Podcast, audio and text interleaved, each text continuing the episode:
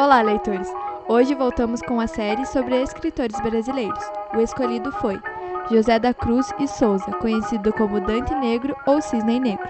Ele nasceu em 24 de novembro de 1861, na cidade de Desterro, atual capital do nosso estado, Florianópolis. Ele era filho de escravos que foram alforriados por seu senhor, o coronel Guilherme Xavier de Souza, de quem o escritor recebeu o sobrenome Souza e a proteção. Ao ser vítima de racismo, mudou-se para o Rio de Janeiro, onde trabalhou como arquivista na Estrada de Ferro Central do Brasil, contribuindo também com o jornal Folha Popular.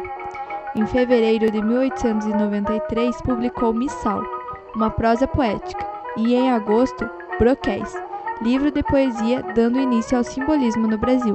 Porém, a sua poesia inicialmente foi influenciada pelo romantismo de origem contestadora de Castro Alves e pela ideia realista baseada em crítica social, carregada de impulsos pessoais e dos sofrimentos causados pela miséria, desprezo e condição social. No entanto, essas influências foram dando lugar à visão simbolista, mais voltada à poetização de verdades existenciais subjetivas. Suas obras são marcadas pela musicalidade, uso de aliterações, pelo individualismo, pelo sensualismo, ora pelo desprezo, ora pelo apaziguamento, além de uma obsessão pela cor branca, manifestada pela sua condição racial e a tentativa de superá-la. Há três fases na poesia de Cruz e Souza. A primeira fase corresponde aos livros Missal e Broquéis, onde o poeta demonstra a dor e o sofrimento de ser negro e os conflitos entre o transcendental e os apelos sensuais.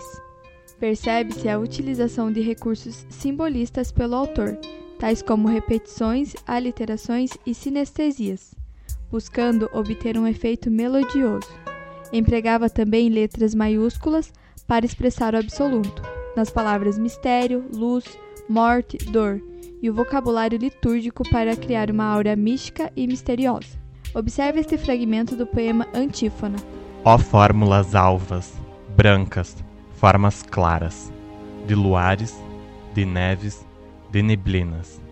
Ó fórmulas vagas, fluídas, cristalinas, incensos dos turíbulos das aras. Formas de amor, constelarmente puras, de virgens e de santas vaporosas. Brilhos errantes, mádidas frescuras, idolência de lírios e de rosas. Indefiníveis músicas supremas, harmonias de cor e de perfume Horas do ocaso, trêmulas, extremas.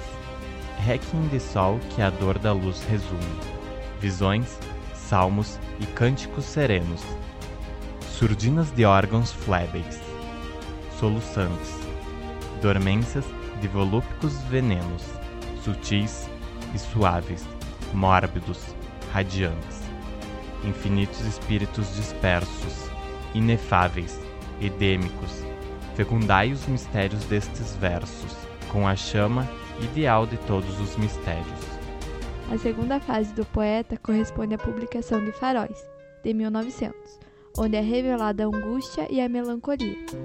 Seus poemas trazem como tema principal a morte, o tédio, a revolta e o desespero interior.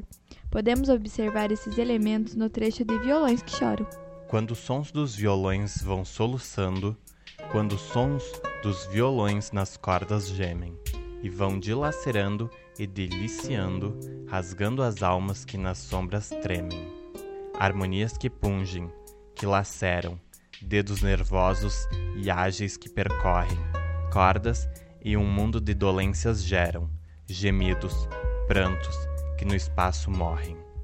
E sons soturnos, suspiradas mágoas, mágoas amargas e melancolias no sussurro monótono das águas, noturnamente entre ramagens frias. Vozes veladas, veludosas vozes, volúpias dos violões, vozes veladas, vagam nos velhos vórtices velozes dos ventos, vivas, vãs, vulcanizadas. A terceira fase de Cruz e Souza é revelada nos versos de Últimos Sonetos, publicados em 1905 é considerado o período que reflete a resignação e a fé conquistadas pelo poeta, Podemos comprovar a mudança de fase pelos poemas Crê, Vê como a dor te transcendentaliza, mas no fundo da dor crê nobremente, transfigura o teu ser de força crente, que tudo torna belo e diviniza. e pelo poema Caminho da Glória. Este caminho é cor-de-rosa e é de ouro. Estranhos roseirais nele florescem, folhas augustas, nobres reverdecem, de acanto, mirto e simpterno louro. Neste caminho encontra-se o tesouro, pelo qual tantas almas estremecem.